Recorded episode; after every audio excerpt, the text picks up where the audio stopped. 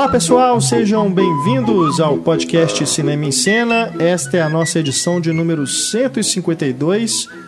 Neste programa, vamos comemorar o aniversário de 150 anos da publicação de Alice no País das Maravilhas, né? o clássico literário de Lewis Carroll, que foi lançado exatamente em novembro de 1865.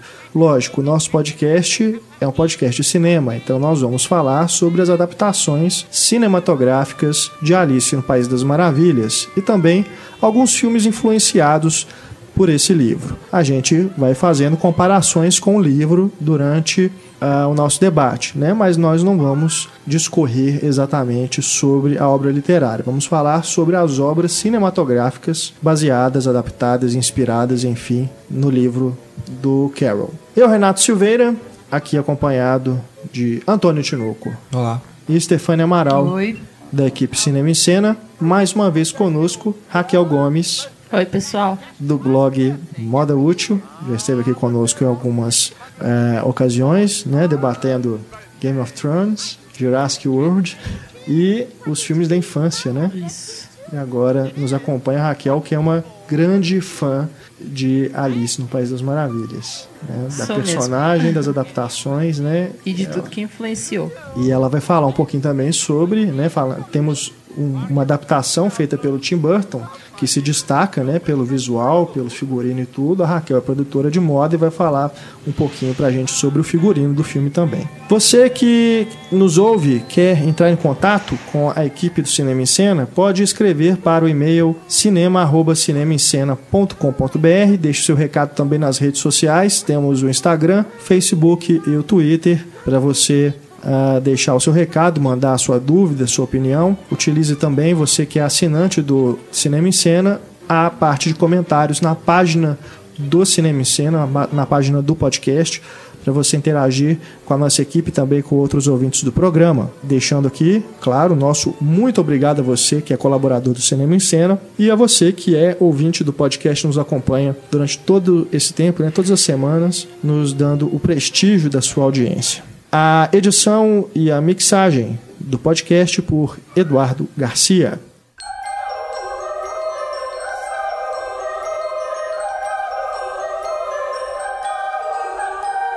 E a gente começa o nosso debate sobre Alice no País das Maravilhas, falando da publicação desse livro, né? Como eu disse no começo do programa, está completando 150 anos, é muito tempo. Né? E se eu não me engano, é, pelo menos assim, vendo a lista enorme de filmes, né, é, para cinema e para televisão baseados no livro de Lewis Carroll, que na verdade é um pseudônimo, né? Uhum. O autor se chama Charles Ludwig Dodgson.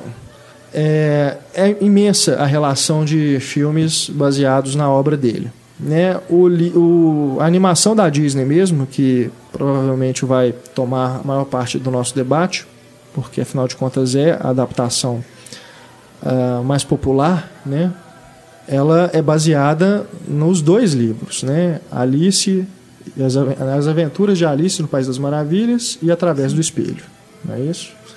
É, ali há uma combinação né, das duas coisas. O filme do Tim Burton é tido como uma continuação, né, não é inspirado exatamente em, em um escrito do Lewis Carroll, mas sim nos personagens criados por ele. E a gente vai ter o lançamento no ano que vem né, da continuação desse filme do Tim Burton, sem ele na direção. Quem está dirigindo? Bob Bobin. Eu não lembro o nome exato, mas ele dirigiu Muppets, né? Ah, sim. O live action diretor do Muppets. Do, dos Muppets. É. O, é. Então a gente tem o retorno do Johnny Depp, né? Como Chapeleiro Maluco, Chapeleiro Louco, o, a Mia Wasikowska, né? Como a Alice, enfim. Esse filme vai ser lançado no ano que vem e se chama Alice através do Espelho. Além dessa lista enorme de adaptações inspiradas diretamente na obra, nós temos também vários filmes inspirados. Né? A gente vai falar, também tem aqui, eu fiz uma, uma relação aqui é, desses filmes que não são diretamente inspirados, é, baseados no, no, livro, mas que tem alguma referência que lembra muito né, a, a trama da, concebida ali pelo Lewis Carroll, essa coisa da imaginação, do sonho, da terra da fantasia, enfim.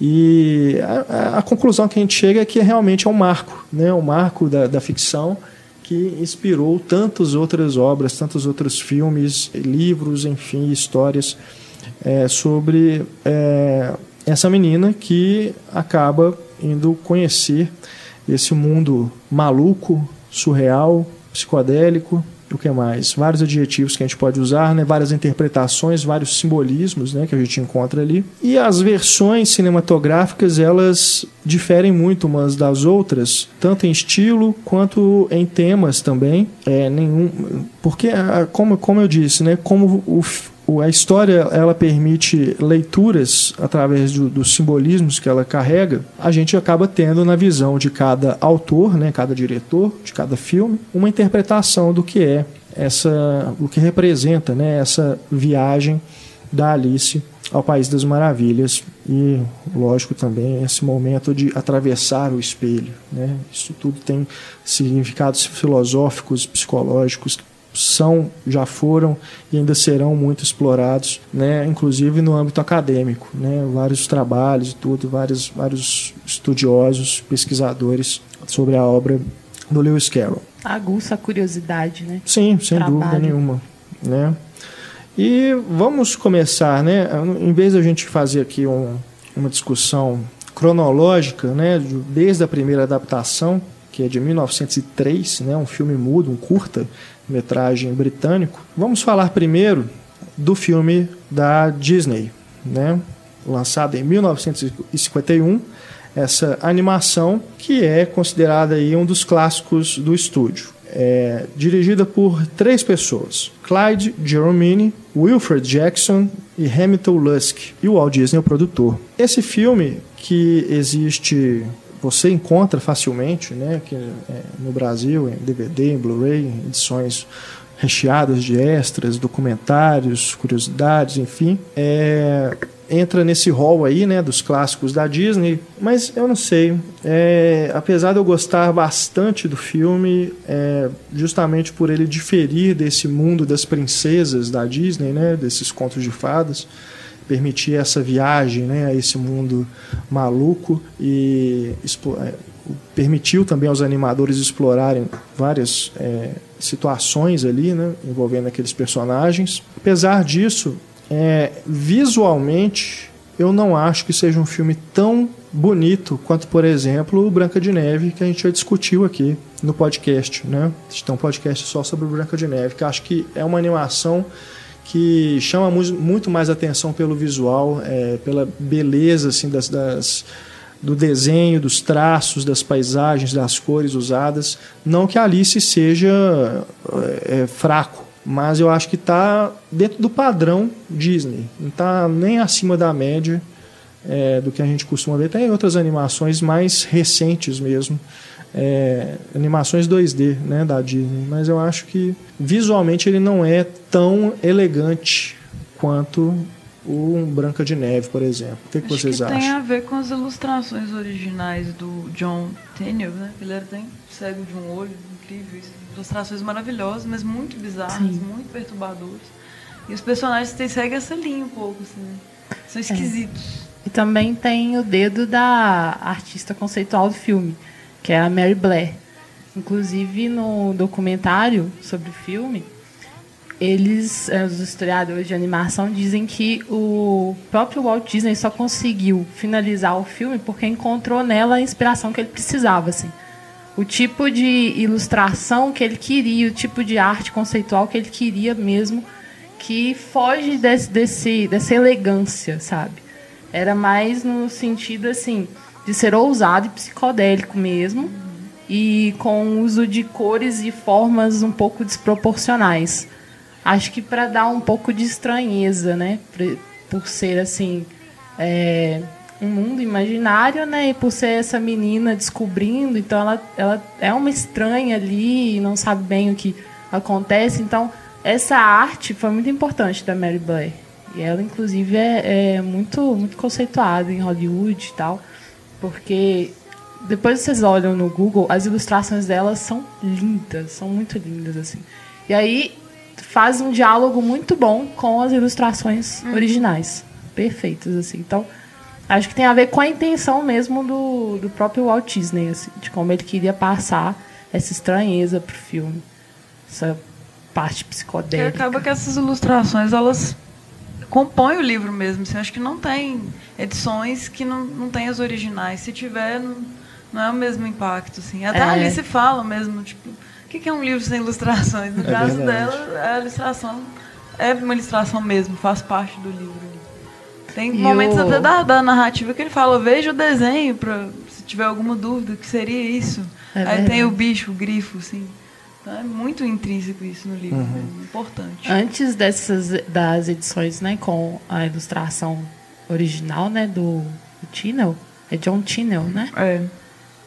O próprio Carol lançou uma, a primeira, com ilustrações dele é, mesmo, é, mas ele mesmo percebeu que não estava é, agregando, sabe, pro, pro livro, assim, que ele não conseguia transpor o que ele queria para as ilustrações, e aí chamou uhum. o Tino, que fez esse trabalho maravilhoso, assim, e que tem esse que de estranheza também, de é. Dark, né? É bem bizarro. É, eu gosto das animações, eu acho que é o que mais me segura, na verdade, porque na questão de narrativa eu tenho um pouco de problema por ser um pouco episódica demais, sabe? Mas gosto bastante do visual. Acho que é isso que vocês falaram mesmo, essa estranheza é bem bem-vinda, né, pro filme. Uhum. Eu lembro muito da cena da dança das cartas, por exemplo. É fantástica aquela cena, assim. Todo final, né? Que é todo frenético, né? É. Que ela tá sendo é. perseguida e vai passando por todos os lugares, né? E é, é muito é, mais chapada a cor, sabe? A, a, as cartas vão passando uma para outra e é bem psicodélico. É, esse termo eu acho bem adequado, chapado. É. Porque, por exemplo, no Branca de Neve, que é o filme que eu estou usando aqui de referência, você tem essa sensação de tridimensionalidade o tempo todo. Né? Eles exploram, porque foi desenvolvida ali, inclusive, a técnica né? de fazer essa animação é, das camadas né? Em, em, planos diferentes. É lógico que aqui você encontra isso também, mas não acho tão bem explorado nesse sentido. Mas já que é uma opção artística, né? lógico que a gente tem que respeitar. É, eu só fazendo esse comentário simples, só, só para efeito de comparação mesmo com outra animação da Disney que eu gosto muito. Mas claro, Alice também é uma das minhas favoritas, né? justamente pelo material de origem e pela forma como ele trabalha isso criativamente, né? É, representando as situações que são descritas ali no livro. Porque se a gente for é, pensar nas outras versões, né, anteriores principalmente, em que ainda não havia é, um aparato técnico né, para a realização de efeitos especiais, como o Tim Burton teve né, ao seu, à sua disposição, e outros também, né? Tem as adaptações feitas para televisão aí nos anos 80, anos 90, né? Que já tem um, uma utilização de computação gráfica também. Mas eu acho que a animação de 51 ela se beneficia justamente disso, de permitir aos criadores, né? Aos animadores e diretores do filme a imaginar e fazer o que viesse na cabeça deles, né? Conceber visualmente as coisas de uma forma que em live action não seria possível naquele momento. Tem até uns vídeos, né, que eles que nem Branca de Neve foi assim também, né? Eles gravam o, live action, né, com os atores e tal, para depois se inspirar na hora de fazer o desenho, né? Uhum. No YouTube tem alguns exemplos, acho que tem nos DVDs também, é bem interessante. Tem. Nos extras do, do Blu-ray também tem. Ah, os, é. os desenhistas do filme desenhando, se inspirando na ação que está acontecendo. Por exemplo, na cena do chá, é, os atores que foram contratados, eles, eles foram brilhantes, assim, é, né? Eles, eles não tinham os recursos da animação, né? Mas eles fingiam que tava, né? O chapeleiro Isso, fingia, fingia que estava tá acontecendo manteiga, mesmo. Geleia é. lá, é bem interessante. E tanto é. é que o som que eles gravavam né? E depois eles faziam uma dublagem, mas para essa cena da festa do chá ficou tão boa a interpretação que eles utilizaram o som original da uhum. cena, mesmo com ruídos assim. Vontade de ver o original eles lá tomando chá. É. É porque falam que a intenção é, do Disney era fazer uma mistura mesmo de live action com animação. E depois ele acabou optando por fazer só animação. Então, é, é lógico que tem essa técnica que eles utilizam né, para poder ter a base para animação, mas sem dúvida é, ele deve ter tentado, né, em outros momentos da carreira dele, adaptar e chegou à conclusão de que esse era o melhor é. formato. Né? Também acho que ele chegou a uma conclusão. Ele é. falou, não, acho que melhor é a animação. Tem também é, uma, um curta, né, que, é, que aí mistura é, live action com animação que acho que também está nos extras, mas tem no YouTube também, é que uma menininha chamada Alice visita o estúdio do Disney, o estúdio de animação, e ela fica tão impressionada com aquilo que ela volta para casa e sonha com isso. Então, no sonho dela, ela é como se fosse ali uma mistura do live action com animação. Só que em alguns momentos dá para ver que ela mesma está animada. E, tipo, pegaram os fotogramas dela e animaram, né? Uhum. É, e aí é como se fosse é, inspirado, né? livremente inspirado nessa coisa da, do, da Alice no País das Maravilhas, de uma menina que vai para o mundo do sonho e depois volta. Mas não tem nenhuma referência assim aos personagens do livro nesse curta, não. A gente coloca aí depois na, na parte de extras para vocês verem. É de 1923. Bom, voltando aqui à animação de 51, é um filme bem curto, né? Uma hora e quinze. Engraçado que na minha cabeça, ela de de criança, assim, de ter visto o filme, ele era muito mais longo. É. Eu achava que o filme tinha umas duas horas de duração. Mas é tanta assim. informação que acaba que ele fica mais longo. É. Né? é muito... Muita informação, muita música. Longo, aguentava. É. Muita música. Parece que ele é o filme da Disney que tem mais partes musicais e, e mais número de personagens. É, que então... não tem condição, assim, é muita coisa.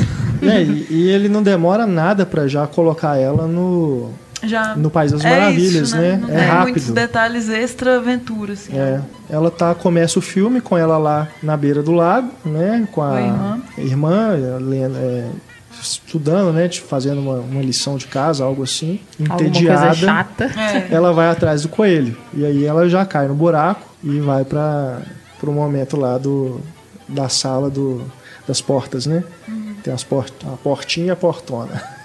É um bom tamanho, né? Porque talvez se fosse maior seria cansativo, assim, exatamente pelas, pelas, pelas informações, pela música. É. é um bom tamanho. E o que eu acho legal, assim, de terem usado tantas músicas é porque essa narrativa musical ela ajuda a, a ser mais lúdico, né? Ela ajuda você a aceitar o absurdo, assim. Eu acho que a incorporação do poema, do livro, tá no musical, no filme. Assim. Também. Assim. Não é. é. a mesma coisa, tá longe de ser, porque no livro é muito mais violento, a Alice é 30 vezes mais irônica e, e não tem aquelas poesias igualzinho no, no livro, obviamente. É uma recriação na, na parte musical. Mas eu acho um pouco cansativo essa parte é. musical me deixa um pouco. Porque é complicado colocar todos esses elementos numa narrativa, entre aspas, porque ela é bem fragmentada, não é muito linear e tudo, é bem onírico mesmo, uhum. aquilo tudo se não fosse musicalmente, para não ficar uma coisa abstrata igual uma música, né? É verdade. Tem que teria que ser assim. É muito complicado fazer de outra forma. Eles não iam recitar igual a Alice faz no livro, porque ela recita os poemas. Uhum. Né? E tinha que ser assim. E é um prato cheio para Disney porque envolve bichos, né? Uhum. Da floresta, né? E tudo aquilo ali, flores cantando, falando, é. né? Bichos conversando, que é algo que é, a gente associa diretamente às animações da Disney. Né? Uhum aos personagens é clássicos. É um cenário perfeito, né? É, perfeito, né? E, e, eu acho que tudo cai muito bem ali com o estilo, né, de animação que a de, de, de traço, né, dos personagens da Disney. Agora é curioso, porque aí logo depois que ela ela passa, né, pela porta, tem aquele aquele momento, né, que ela bebe o o mar de lágrimas. Me, me. É, ela bebe, é um líquido, ah, uma poção, né, para poder diminuir de tamanho, depois come o o biscoitinho lá para poder aumentar, naquela situação, começa a chorar e vai embora. Né? Aquelas lágrimas. Muito legal. É engraçado porque todas as versões que eu vi agora, né, preparando para o podcast, todas, é, acho que é o ponto em comum em, em todas elas, é esse uhum. momento, desse, desse, dessa parte que ela é, encolhe e depois cresce de novo e, e para passar pela portinha. Porque vários outros momentos da história são ou cortados ou explorados, né, de, de uma forma ou de outra. Mas acho que no livro ela diminui com um abanadorzinho, não é um ventiladorzinho? Um ventilador não, um negócio que ela abana. Pode ter alguma referência. E olha que eu reli, é tanta coisa que eu não lembro de, de tudo. eu acabei de reler, mas ela come e bebe o tempo inteiro. tipo assim, quando, quando ocorre a situação de diminuir ou crescer, é porque ela comeu ou bebeu alguma coisa. E ela se, fala assim, não, estão me dando conselhos aqui, será, não é veneno, então vou beber, vou provar. São as dorgas, né, que ela usa, porque não tem condição. E, a metáfora de crescer toda tudo. hora, você ainda está numa fase é. da vida ali que não cresceu, mas também não, não é criança Mudanças mais. Mudanças do é, corpo. Puberdade. Lidar com essa é. puberdade, tudo, né? Tem, acho que tem a ver com isso também. E com a passagem com do tempo, né? É. Que é o símbolo do coelhinho que ela persegue e tal. Um relógio e tal. É. E é uma fase que a gente come e bebe muito mesmo. Precisa, né? Precisa. É verdade. Ela teria que idade ali, mais ou menos? 10, 12 anos? 10 anos, 11 anos? Não, olha, no livro não lembro dimensões da idade dela. Mas a Alice original era bem mais nova. Uhum. Assim, no, no da Disney, a gente já quase vê uma adolescente ali. Uma menina, não bem uma criança, uhum. ela é grandinha, de certa forma. A atriz tinha 10 anos. A que dublou, né? É. Agora, no, no livro ela parece mais jovem. E a Alice que inspirou. A Alice era uma garotinha de devia uns nem 6 anos. Muito novinha mesmo. Aí é uma, uma coisa abstrata, assim, essa, essa idade da Alice. Bom, já no País das Maravilhas, né, depois de atravessar a porta, aí ela começa a encontrar os personagens. Né? Tem o Dodo, uhum. que é aquele pássaro esquisito, que é, é, se eu não me engano, ele é um dos mais recorrentes também nas adaptações. E tem os irmãos gêmeos, né? Uhum. Tweedledee e Tweedledum, que aí, na animação da Disney, entra. Aí eu já encontro meu primeiro problema, que é a hora que vai contar a história do. O filme para, né? Da foca com as ostrinhas lá. O filme dá pausa e começa é, um curta ali. Exatamente. É, isso no livro nem é assim também. Tem essa importância toda. Eu acho legal quando eles viram o solzinho e a lua, assim, que fica aquela diferença ah. entre dia e noite. Aquilo no filme é muito louco, muito bonito. Mas é totalmente viagem de, de é. roteiro, então. É, como o Antônio falou, para mesmo. Né? É, ali vira outra coisa. Vira, você pode recortar aquilo ali e passar na televisão como um, um, desenho animado, né? Solto, sem nenhuma relação Até com a Alice mesmo está entediada, quer é. sair a francesa ali. É. O cara eles, eles começam a contar outra história. É. Elas e nem embora. percebe que ela saiu de tão assim, que eles estão. É. Nossa, gosta de contar a história, nem percebe que ela saiu, hum. tá ali contando sozinha. Contando pra é. gente, né? Não é pra ela. Uma mas... coisa interessante é que quando eles terminam a história, eles falam sobre a moral da história. Uhum. E é legal isso porque o, o livro, Alice no País das Maravilhas, ele foi o primeiro livro infantil que não tinha uma moral. Porque na, até então, todos os livros infantis eram feitos para é, ajudar no comportamento, no bom comportamento da criança. Sempre tinha moral, uhum. sempre tinha é, ensinamentos, né? Para educar. Isso, a lição, tinha que ensinar. E ele foi quem, quem abriu portas para novas possibilidades para literatura infantil, incluindo não é, ter esse, essas lições assim. Hum. Tem um capítulo que tem um grande deboche a isso. Você não lembra qual dos milhões de personagens, mas é uma personagem que fica repetindo a moral da história é essa, a moral da história é essa. e a Alice, mas por que, que tem que ter moral e tal? É bem isso uhum. mesmo. Não, é. não tem uma moral. Exatamente. É uma moral é, falsa, assim, fictícia. Mas eu, quando eu vi, eu achei que eram personagens. Eu não lembrava de nada, assim, nessa revisão. Aí eu achei que eram personagens meio que do mal, assim, porque eles trocam os olhares um com o outro, assim, meio perversos, né? Você vê a sobrancelha meio que inclinando, assim. E, e a história é de ostras, né? De, é. Que morrem. Bebês é uma história, ostras. Bebês, né? É, são histórias assim, é uma história bem sombria, né? Ela, tipo, elas morrem é, porque elas foram, tipo, curiosas demais. Que, tipo assim, a Alice também foi curiosa demais. Né? Ela que seguiu o coelho, entrou no buraco e tal. Então é uma história meio sombria, porque parece que eles estão tentando falar para ela, ó, isso que acontece com quem é curioso demais. Você vai acabar morrendo, né? Uhum. É, nesse sentido, talvez. E aqui, uma, deixa eu perguntar uma coisa. Claro. Vocês consideram a Alice uma personagem forte? Eu acho muito. No desenho? Ou é, no não, geral? No desenho, o livro eu não li. Ainda mais porque ela é independente, ela não precisa de. Aliás, só corrigir aqui, na animação. Porque é. de, né, é, não é profissionalmente correto falar desenho, né? Se referir à animação como desenho. Mesma coisa falar gibi, né? eu já falei. HQ. É, eu já falei que já teve ouvinte que mandou recado, falou assim, não, que não pode falar assim, não. Ixi. Tá errado falar. Não pode falar tudo, na verdade, mas. Então, na animação, a Alice técnico. da animação seria uma personagem forte pra vocês? Ah, eu acho que sim. Exatamente por essa independência dela e de ela não. ah, como que eu vou dizer? Ela. Ela segue o caminho dela, sabe? Ela faz as escolhas dela. Então eu acho que ela é forte. Apesar da, da sensibilidade que ela tem em alguns Isso. momentos, não, eu chorei demais. e tal, Ela vai enfrentando, ela quer, quer voltar pra cá, quer, mas ela vai enfrentando as coisas que É, vão chegando é uma fragilidade que, é, poxa, ela é uma criança, ela é frágil, Uhum. ela tá perdida, ela, sabe, tá longe de casa. Então ela vai ter esses momentos, assim, mas o mais legal é que ela supera tudo, assim, né? Ela vai E aceitar o mais legal é que quando ela volta, ela não volta assustada. ela volta, sabe, consciente daquilo. É, muito incrível, assim, quando o sonho acaba e ela, né, a, a gente acorda às vezes assustado de, de sonho e ela não, ela acorda e pensando assim, nossa, que experiência maravilhosa, diferente. É, No livro ela até tem tempo de contar pra irmã dela, assim. Ela fala, nossa, eu tive um sonho muito bom. Aí vai contar, aí fala, vai contar o que vocês acabaram de ler. Então tudo que ela lembrou disso que a gente escreveu. E aí dá tempo ainda da irmã dela ter um outro sonho. Tipo, sonho dentro do sonho, que ela Aham. sonhou com a Alice dentro do sonho. Inception. É, bem isso. No final do livro é bem isso.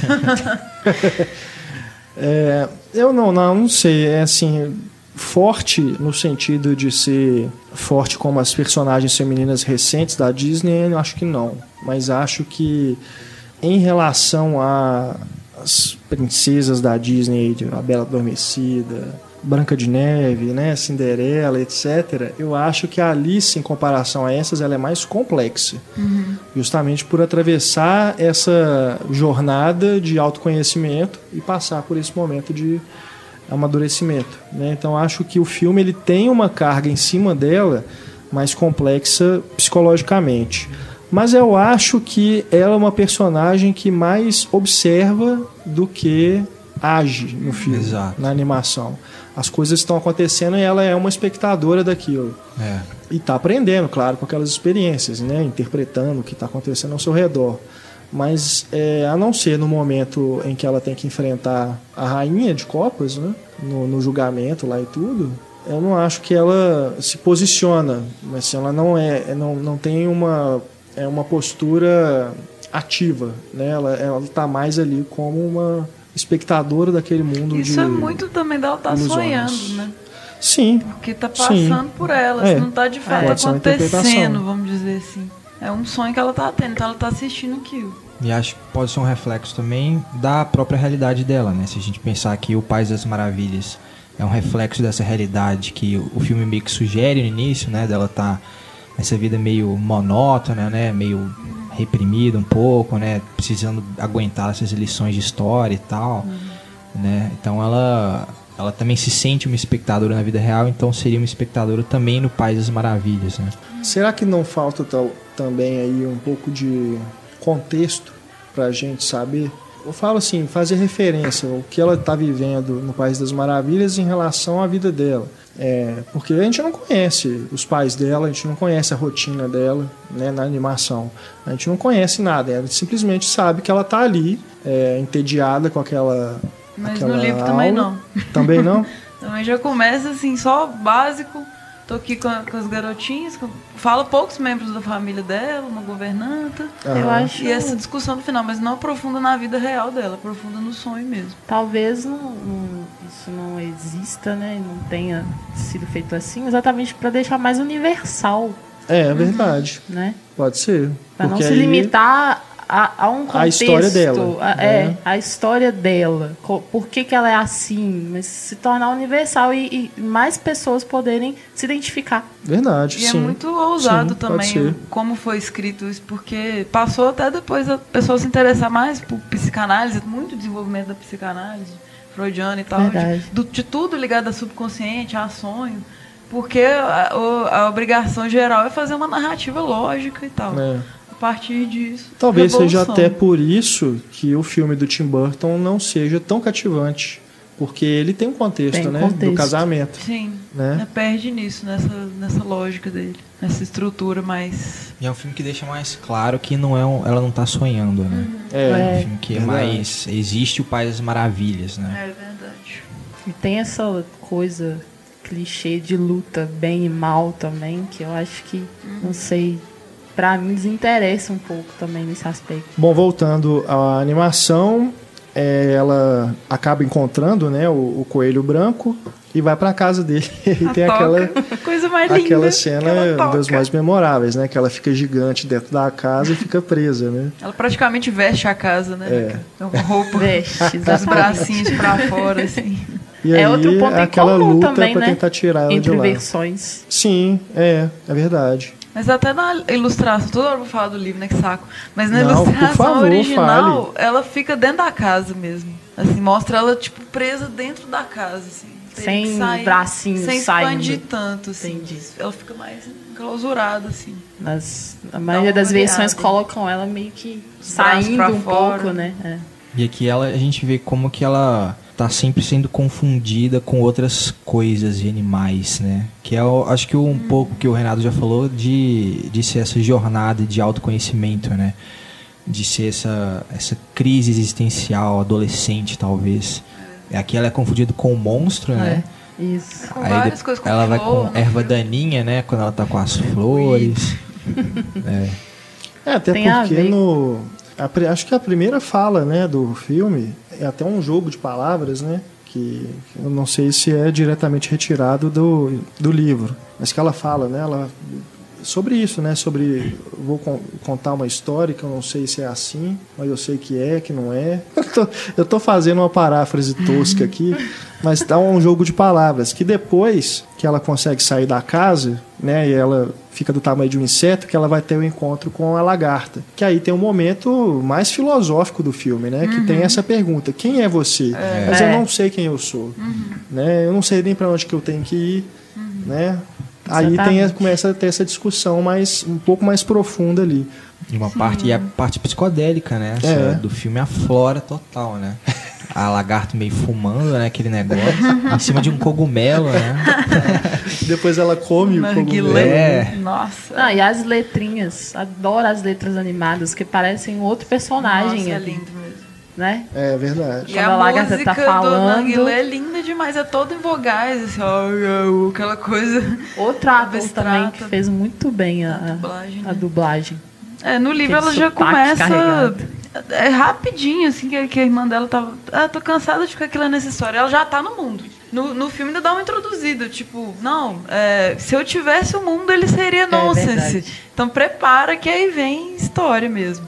Vai ser doida a parada. Mas no livro não te prepara, não. No livro ela já cai lá e já vai acontecendo. Depois que ela vai pensar em contar isso. Que você vai entender também que era um sonho e tudo mais. Né? Mas essa cena da lagarta é uma das minhas Muito favoritas. E é um do, do, do desenho dos personagens, né? Pra mim é um dos mais icônicos também, junto com o gato. Sim. Que eu me É. lembro, assim, de criança, né? De ter me marcado, assim, né? De ser o personagem que eu achei mais legal, assim. Aquele monte de bracinhos independentes, né? Fazendo tanto de coisa. E é estranho porque ela é meio ríspida, né? Se você for olhar bem. É verdade, Tipo, é. a última no final, né? Quando ela tá já em formato de borboleta, né? Ela mó grita com a Alice, né? Isso é o tempo inteiro, assim, é uma grosseria sem limite, sabe? Não é só a rainha, não. É a galera toda, assim, é Todo nessa... mundo, né? as é flores também, mesmo. ó, É. empurrando As flores ela são pra cruéis. sair. Não, sai daqui, sai daqui. Você não é bem-vindo. E ela peita mesmo, ela responde, ela fala, não, qual é e tal. É tudo o tempo inteiro muito agressivo, assim. Aí ela cresce também, é confundida pela, com a serpente, né? Por aquela pássara lá. É, aquilo é cabuloso também, né? Serpente, serpente vai comparar as garotas das serpentes e tal. E isso Maldade. no livro faz mais sentido, né? Ela ser confundida com esse serpente, porque eu acho que é só o pescoço dela que cresce. Fica gigante. É. É, falado em girafa também. Aham. Bem esquisito o desenho. Nossa. Mas já o gato é um dos mais, É, é, mais simpático. mais né? simpáticos, né? Carismáticos Gato também. sorridente. Né? E de todas as versões desse gato, de, dos desenhos que eu já vi, esse do Disney, da, da animação da Disney, é a que eu acho mais interessante, assim, Também. mais. É, desenho mais, mais bonito, né? Mais bem. Eu gosto muito do Tim. Burton também, acho maravilhoso. Também. Acho que é o mais legal do filme pra mim é o gato do Tim Burton. É, gato ele é o aparece pouco, né? Devia aparecer mais, eu tava Devia esperando aparecer mais. mais. Porque ele é, uma coisa, ele é um holograma praticamente, ele pode estar em qualquer lugar, assim. Muito antes de ter essa ideia de holograma, ele já era, assim. Já era. Ficava transparente, por isso projetado nas coisas. Mas é o talvez que melhor capta a essência da animação, né? O personagem do gato. Porque É os verdade. outros eu quase não consigo ver, né? O chapeleiro do Johnny Depp não tem nada a ver com esse Tem chapeleiro ver, aqui. né? Agora o gato realmente é bem parecido. E o legal na animação da Disney é que o gato, além dele ser o mais gentil, quando ela tá chorando sozinha, é ele que aparece lá, né? Pra poder dar um conforto pra ela e ajudar. Porque todos vão sumindo, ela chorando sozinha, tudo ficando tão escuro, e ele vem dar aquele conforto pra ela. É, e o, a forma, né, como ele vai, parece só a cabeça, né, ele vai se transformando, só o sorriso que sai do céu, né, e vem para ela. É, é, é realmente onde a animação se sobressai, né, é onde, é onde tem que ser feito dessa forma. Imagina se ele tivesse feito o filme live action. Nossa. Essa parte não tem nem como, na época não tinha como fazer isso, né? Aliás, poderia inventar, né? Mas sem o, o auxílio de uma computação gráfica seria muito difícil. E mesmo se fosse com a ideia que ele tinha de fazer uma mistura de live action com animação, ia ser complicadíssimo. Animada, né? E juntar com, com a personagem em live action. Esse gato de Cheshire, eu acho que fala. É Cheshire, Cheshire. Tem, é difícil a pronúncia dele.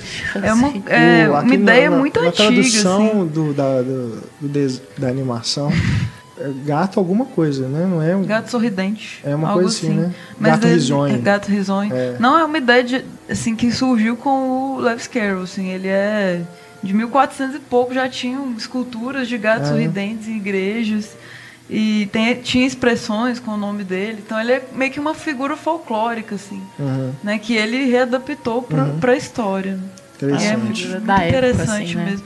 Bem ant- antigo mesmo, assim. É igual a 1400. questão do chapeleiro maluco também. Tinha uma expressão também. É, porque os chapeleiros na época usavam mercúrio e o mercúrio intoxicava. Então era comum os chapeleiros ficarem Que dá. malucos. Pois é, cara. Que dá. Então são, é, são é, é, fatos né, da época que ele trouxe para a história e que pra gente agora, às vezes a gente nem sabe a origem, mas a gente usa, né? Os termos, a gente é, incorporou o personagem, mas na- eram fatos da época que ele soube utilizar como personagem. Assim. E aí tem outra cena memorável, né? Que é a festa do chá. Que tem o chapeleiro, o coelho e o outro coelho, né? Uma segundo lebre. Coelho, A lebre é uma lebre. E o ratinho lá. E essa, nossa, na animação é, acho que é a cena mais louca de todas, né? Porque ali vira uma bagunça generalizada. Ele incorpora mesmo esse espírito de, de ser uma festa maluca, né? E é a música que fica na cabeça. Porque Outra coisa que a gente incorporou também, né? Que é o desaniversário. Ah, é. Desaniversário. Inclusive, feliz Quem não desaniversário conhece? para todos vocês. Ah, e o coelho branco depois se junta também, né? Eles ali tem aquela coisa maluca do relógio que fazem com o relógio dele. né? Nossa senhora. Passa manteiga, aquilo. geleia, escambau. Né? Tem, tem que, vocês têm que ver o, o ator fazendo, porque tem o extra do, do Blu-ray, o ator fazendo. Veja, é muito legal. Quero Muito legal. Mas é o, o que eu digo é, a respeito da animação ser mais criativa com as situações. Porque mesmo que o filme do Tim Burton não seja uma adaptação dessa história, né, seja uma recriação em cima dela, quando ele vai, por exemplo, para a cena do, do dali do, do, do chá, né, que tem o chapeleiro maluco ali na mesa, tudo com os bichos, eu não sinto, apesar de ter a presença do Johnny Depp, tá, acho que tá até inspirado, sim, é, tem aquela coisa, aquela dança lá, essas coisas e tudo, mas não acho que é tão criativo visualmente quanto na animação. E você pensar que o Tim Burton tem ali ao seu dispor todo esse aparato tecnológico de computação gráfica que não havia na época, né, e que agora permitiria ele fazer algo maluco ainda, uhum. ele não, não faz, eu acho. Por isso que eu acho que o filme, ele, é, ele até certo ponto, ele é conservador. É, sabe? eu acho que perde um pouco no nonsense. Exato. Uhum. Né? Ele quer fazer sentido e aí perde. É. Exatamente. É. Ele traz a racionalidade para um mundo que é. celebra a falta de sentido. Exatamente. Vindo é um do Tim Burton, isso, assim, é. É, acho é um que eu. É o que é mais decepcionante. Eu acho o visual do filme muito bacana. Uhum. Muito, acho que os prêmios que ganhou né, foram merecidos. É, mas narrativamente, né? Muito lógico, né? É lógico, exatamente. É um personagem que coloca geleia num, num relógio vira um personagem engajado politicamente, é. né? Não faz sentido isso. Não. Aí você pode até falar, ah, mas é porque a Alice já tá mais madura. Como assim, ué? Vira uma coisa assim, é, que segue essa lógica desse tipo de aventura é, infanto-juvenil, vamos dizer assim. Hum que virou moda no cinema, né? Ele tenta seguir essa lógica desses filmes, desse, desse gênero. É, talvez também tenha a ver com, esse, esse apelo comercial, né? final, né? Sabe? Essa escolha lógica. Pois Teve é. a ver com apelo comercial, porque junto com o filme vieram produtos do filme, vieram é, lançamentos de moda do filme. Nossa, a moda ficou frenética. É, uma das, só Alice na, das maiores na arrecadações da história do cinema. Né? 1 um é. bilhão Exatamente. e 25. E veremos mais um pouco ano que vem. É, e claro também, eu acho que o do Tim Burton se beneficia também pela presença do Johnny Depp, né? Porque ele, acho que ele chama, ele foi muito mais usado do que a própria Alice. Uhum, porque sim. a Mia Wasikowska, assim, até hoje ela não é aquela grande atriz, igual Kristen Stewart, por exemplo, que vai chamar público. Né? Mas o Johnny ela... Depp, sim. E nesse filme acho que foi o primeiro, né? Foi o primeiro um longa dela. dela. Ela estava iniciando a carreira. Ela estava ela tava iniciando a carreira. Ainda, né? ela, tá, ela você olha que ela está adolescente ainda no filme. Acho é. que ela está até é. muito bem no filme. Assim. O problema não é ela, né? Tipo... Não, não é. Não é. Eu acho que ela tem um problema de falta dela. de carisma Exato. enorme, né? É. Tá bem apática. Tá bem apática. É. É. Acontece um monte de coisa, ela fica com a mesma expressão, né? É, por isso que eu não, não, não, sou muito fã dela. Eu acho que a Kristen também, ela não, não é das melhores nesse sentido, não, de ser expressiva. Sofre desse mal, né? de expressão. Mas é, eu acho ela mais carismática do que a, a Mia. Mas enfim, aí já é, a gente já entra em outras questões. Mas o Johnny Depp eu é, gosto bastante. Ele é. Depois ali, principalmente depois do Piratas do Caribe, né? Ele virou garoto de propaganda de qualquer filme. Hum, sim, Melhor sim. ou pior que seja o filme, utilizam ele para o marketing, com certeza. E aí desvirtuou o conceito inicial de Johnny Depp, né? Assim, dele sendo um grande ator mesmo, tá ficando caricato. É. A gente discutiu isso várias é. vezes, assim. É. E, e ele alguns, virou um estereótipo alguns... por ser esquisito. É. Né? O que era a versatilidade dele virou um estereótipo. Hum. É curioso. E alguns isso. personagens são muito parecidos uns com os é. outros, né? Visualmente falando, assim. E eu gosto que no Alice ele tá diferente. Porque aumentaram o olho dele, colocou aquela cor verde. Então, você viu o Johnny Depp, mas tava, tá diferente, assim. E nos outros, nos, nos outros personagens, tem sempre algo muito parecido um com o outro. E o do Chapeleiro eu acho que é o que se destaca. É. Ele tem uns trejeitos interessantes também. É. Assim, a fala dele, aquelas. Ele gaguejando também é marcante. É marcante. É. Bom, depois ali da festa do chá, a Alice praticamente desiste, né? do, da sua ideia de achar o coelho branco e decide voltar para casa, só que está perdida, né? Na floresta, começa a chorar de novo. E aí o gato aparece e leva ela pro labirinto, que é onde ela vai encontrar as cartas, né? E aí a gente vai chegar no, no ato final do filme. Mas nessa, nessa parte que ela que ela chora, vocês acham que ela fica meio assim com o pé atrás do próprio mundo do País das Maravilhas? Porque muita gente adora o País das Maravilhas, né? Fala, ah, admira o mundo pelo que ele é. Mas naquele momento parece que ela tá meio cansada daquele mundo, né? Que ela chora, quer voltar para casa. Eu sinto que ela meio que percebe que não, não dá para viver no mundo totalmente sem lógica, né? Ela foi para lá porque ela odiava a lógica certinha do mundo dela, né? Só que quando ela tá lá, ela percebe que também não dá para ser tudo sem sentido e tal. Então ela chora e quer voltar para casa por causa disso. Meio que transformada já, né? É. Vocês sentem isso também? Eu sinto. Eu também. é. É, o tempo É. todo ela tá questionando as coisas, porque ela é uma menina muito inteligente e, e não tem a resposta que ela procura. E Então ela sendo fica confundida frustrada. o tempo todo é, com outras é coisas. frustrante pra ela, não é uma aventura bacana, só divertida, não. Tem umas muito, um monte de surpresas, mas é complicado É. pra ela lidar com isso mesmo. E acho que até o, o autor mesmo, Lewis Carroll, ele era matemático, assim, deve ter sido uma loucura até o processo de criação dele, assim. É. E anti-lógico e fazer essas, É, é essas isso é loucuras bem. todas, quebrar totalmente com a lógica. Sim. Aquela pergunta, né? O que, que um corvo tem a ver com escrivaninha? Tipo, é muita loucura, cara. Muita droga. Só pode. Eu, acho fantástico, mas é complicado. É perturbador também ao É mesmo tempo. É difícil. A palavra. E aí vem as cartas, né? E a rainha de copas, o encontro, finalmente o encontro com a tirana rainha de copas. É, As flores sendo- brancas sendo pintadas de vermelho, né?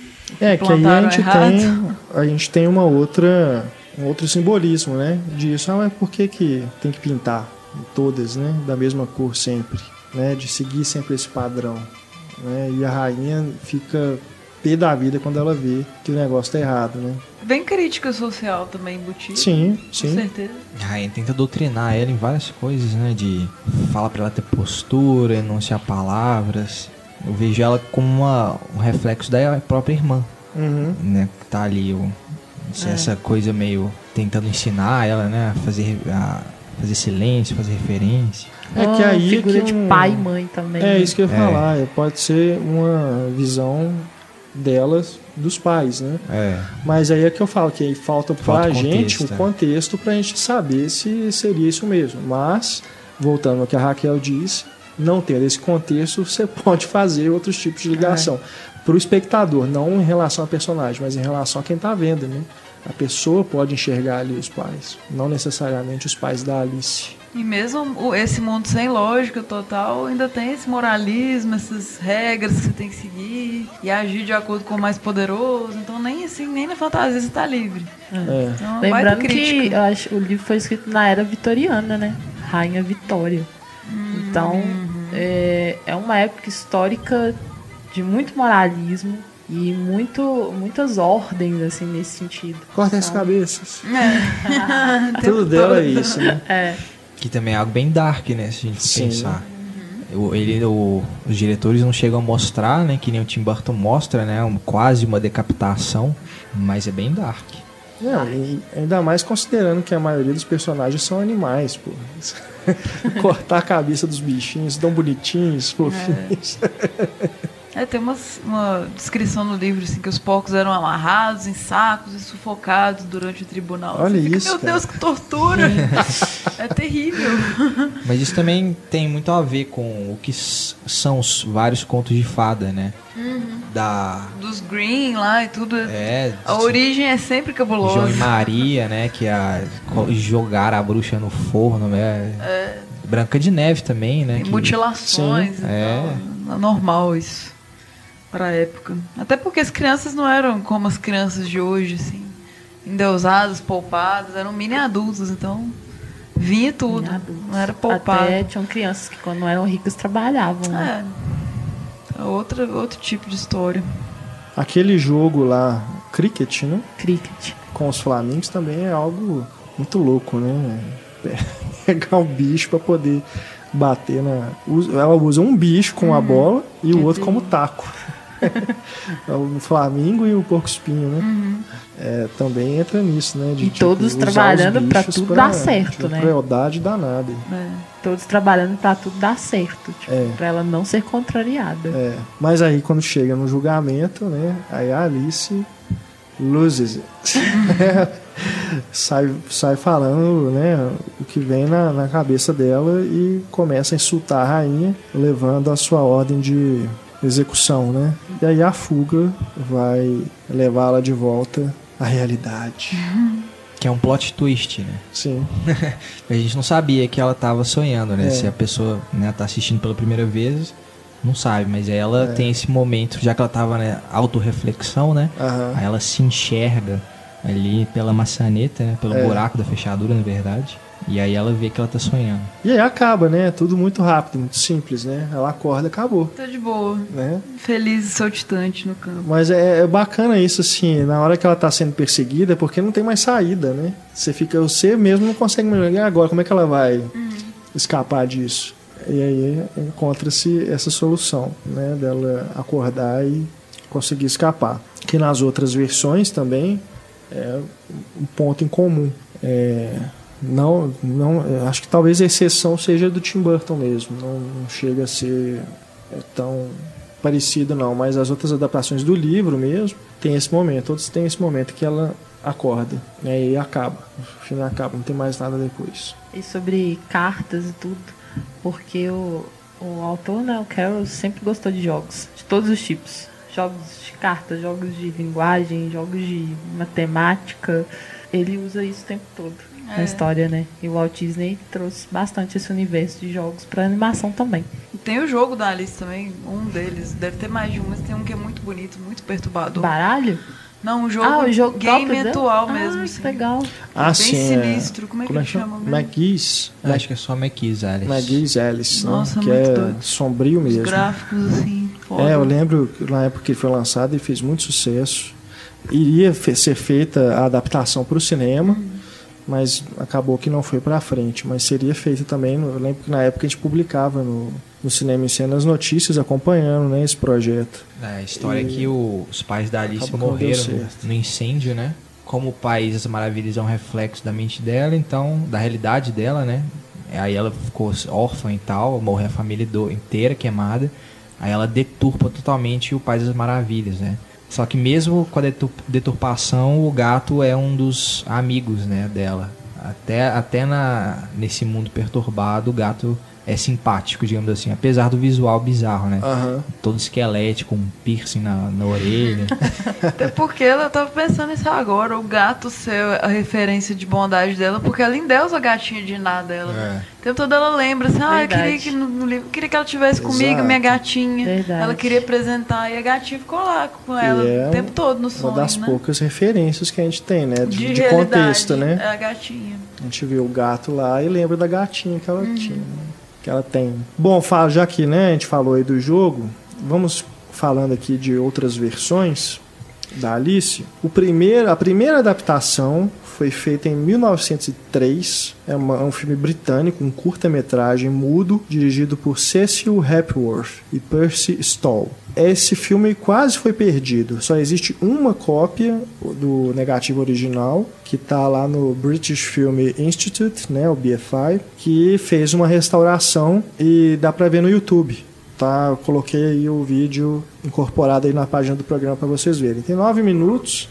É, dá para ver que tá bem assim machucado o filme, tá cheio de mancha, mas dá para ver tranquilo é, em, em sua integridade. É o que mais me chama a atenção nesse curta é o momento em que ela encolhe e fica gigante, porque eles usaram um truque de ilusão de ótica. Parece que pelo que eu entendi, né, ele vendo o, o filme, é, parece que eles afastam e trazem mais para perto da câmera o cenário em que ela está. Então dá essa ilusão de que ela está diminuindo e aumentando. Mas é bem legal assim, a ideia que os caras tiveram, em 1903, né, para poder é, representar esse momento do livro. E depois é, é uma adaptação, sim, lógico, nove minutos, então vocês imaginam que é bem resumida. É, mas tem todas as cenas icônicas. Tem a cena do chá, tem a cena do- da carta, do gato, enfim.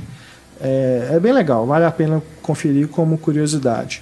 Também tem uma versão muda de 1915, também achei no YouTube, é essa dirigida por W.W. Young. É, a versão que está no, no YouTube, ela não tem nem a música, ela é toda, totalmente muda mesmo. Não, não tem a trilha sonora é, incorporada nela, não. E o que mais chama, me chamou a atenção nessa são o, o, as fantasias, né? Que usaram para representar os bichos. Fantasias muito bem feitas para a época, assim, acho que é, é um marco mesmo. É, mas em relação, por exemplo, a esse efeito de dela diminuir e aumentar, isso eles já pulam, eles já não, não exploram isso, não. Mas todas as cenas com os bichos têm. Eles representam todos. É, é, curioso também ver. E a hora que o gato aparece, eles utilizam um, um gato de verdade, só que a cabeça dele gigante. Fizeram uma projeção né, no, no canto da tela e a Alice do outro lado. É, uma montagem ali, né, para parecer que ela está interagindo com o bicho. Só que é uma coisa bem, bem tosquinha assim mesmo, que o gato fica olhando para os lados Ai, e ela tentando mexer nele. A inspiração do Tim Burton para a rainha. é, é, nós temos também outras versões que, que eu consegui achar, né? Tem, são várias, gente. É, se vocês procurarem uma lista de adaptações, vocês vão encontrar várias, várias versões, desde ali do de todas as décadas, né? Mas a maioria feita para televisão. Então, é, você encontra no YouTube também, se você jogar lá Alice in Wonderland, vai aparecer aqueles vídeos relacionados, né? Você vai ver um monte de, de adaptações. Tem em série, de, de TV mesmo, tem as versões de filme também, em animação, que não tem a qualidade tão boa, né, quanto da Disney, lógico, né? Porque a Disney praticamente monopolizou a animação durante várias décadas. Acho que Mas, a série mais nova é Once Upon a Time, né? É, que pega vários contos, né, de fadas é. e faz uma adaptação em cima. uma especial de Alice. da Alice. Eu não, nunca vi essa série. Vocês já viram? Também não. Eu vi a primeira temporada. Aí a segunda tava muito chato, parei. Mas é. é. bem legal. Só que Alice, assim, é, não é exatamente um conto de fadas, é. vamos dizer assim. E Once Upon a Time é mais nas, nos contos de fadas tradicionais, Branca de Neve. Uhum. Principalmente a Branca de Neve. Uhum. E tal, e vai passando para os outros nas outras temporadas. Então Entendi. não vai. Pode ter alguma referência a Alice ali, mas não, não é muito não. Não, mas eu, eu acho que fizeram um especial de é, Alice. Então é mais pra frente. Inclusive o nome é diferente, não chama Once Upon ah, a Time, tá. acho que chama Once Upon in Wonderland. Ah, tá. Entendeu? Acho que é essa aí. Não sei se eu tem uma vi. série ligada a Wonderland também, agora que você falou, tem, tem muita coisa. Tem muita coisa, né? Tem uma adaptação do que existir do Marilyn Manson, que eu sou apaixonada com ela. Até chato eu falando, mas é, a gente pode colocar nos extras, né? Claro, né? Tem... Esse também a gente noticiava no Cinema em Cena quando o é, projeto estava é, em desenvolvimento. Não tem nem no IMDB, assim, você não acha, acha mais em, no site do, do Marilyn Manson mesmo. É. é. Tem umas artes conceituais, Sim, né? e, e fizeram o trailer, o teste, mas o né? filme mesmo não, não foi pra frente, porque é, é muito perturbador, assim, uma coisa bem fetichista mesmo. É engraçado ah, isso, porque o próprio... Lily Cole, né? Sim. Lily o próprio Walt Disney demorou muito para fazer animação, né? É. Uhum. Então tem toda essa dificuldade de conseguir colocar em filme assim. é, é bem feito, como, né? É difícil mesmo. Engraçado como uma história tão singela inspira é, versões tão perturbadoras, né? É. Sim. Uma que o Renato viu e que eu queria ver também, acabou que eu não consegui. É o tche, a versão tcheca, né? Sim. É um pesadelo da Alice, né? É. Esse é de 88, dirigido pelo Jan Svanmacher. Svanmacher. É... é... ele é um dos principais nomes do stop motion. Sim, tem, uma, tem uma versão dele de Fausto que é fantástica. É, eu fiz até uma coluna curta em cena agora dele e realmente um trabalho impressionante. Sim, é um filme bem diferente mesmo. Primeiro, ele não tem música. Nenhuma. Nenhuma, nenhuma. A duração dele inteira. É uma hora e vinte também de filme, não é muito grande, não. Mas ele tem realmente esse, essa, essa coisa sombria assim, da representação do, do País das Maravilhas. O coelho, então, é, é algo muito bizarro, porque ele aparentemente é um coelho de verdade, mas depois ele ele tira serragem de dentro do próprio corpo, Nossa. como se fosse tivesse empalhado, sabe? E aí ele fica como se estivesse sangrando o, o filme inteiro, aquela serragem Nossa. caindo. E ele tem uma hora que ele come serragem para poder repor é. o que ele perdeu. E ao mesmo tempo parece que é um bichinho de pelúcia, né? É. Porque ele se costura, ele assim, para tampar o buraco. Caramba! É, é muito surrealista esse e filme. ele é bem feio, né? Ele tem uma cara feia, assim. Tem. Parece um bicho esquisitíssimo, não parece um coelho fofinho, não. é bem feio mesmo. E a, a, esse mistura é, live action com stop motion. E a Alice, quando ela encolhe, ela vira uma bonequinha. Tipo uma bonequinha de, É de, de porcelana, de louça, né? É. E aí ela é animada com stop motion para se movimentar. Mas aí tem todos esses momentos também do que a gente viu na, na animação da Disney, né? Inclusive assim a roupinha dela é parecida, é, Só não tem a mesma cor, né? é, mas a, a menininha ela tá mais emburrada, né? Isso eu Sim. reparei também, é uma menina com a cara mais fechada, parece que tem relação com as ilustrações, né? É, no livro ela é mais originais. seca mesmo. Não tem aquela cara bonitinha, singela do, da Solar. animação da Disney, não.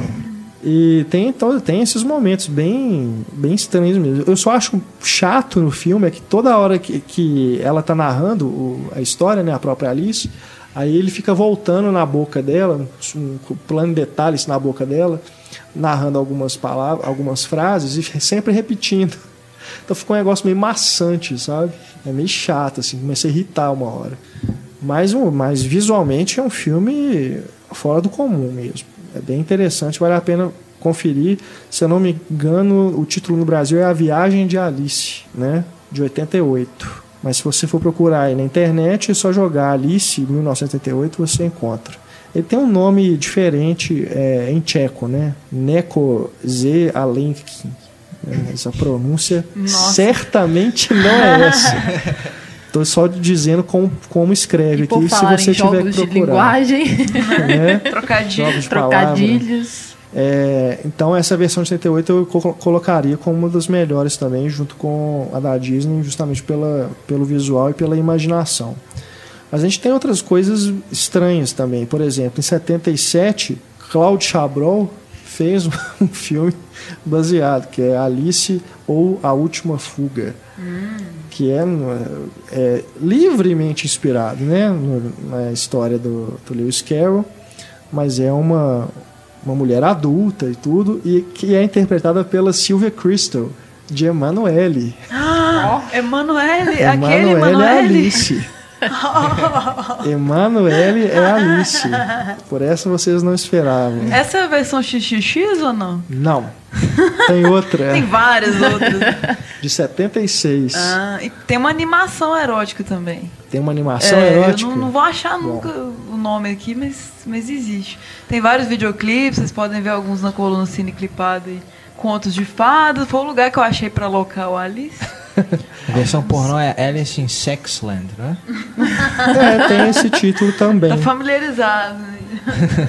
Mas é, é uma. Tem também um título Alice no País das Maravilhas, uma comédia musical X-rated, né, para maiores. É um pornô musical. É um então. pornô musical, meus, meus Uau, amigos. meu Deus. É um filme que eu fui vendo os trechos, né, para entender a lógica dele. E é sobre a iniciação sexual de Alice. Oh, ela, ela tá traba... ela já é uma, uma pré-adulta, né, uma adolescente, tá, sei lá, 16, 17 anos. E ela é virgem ainda. Então ela vai para o País das Maravilhas para conhecer os prazeres do sexo.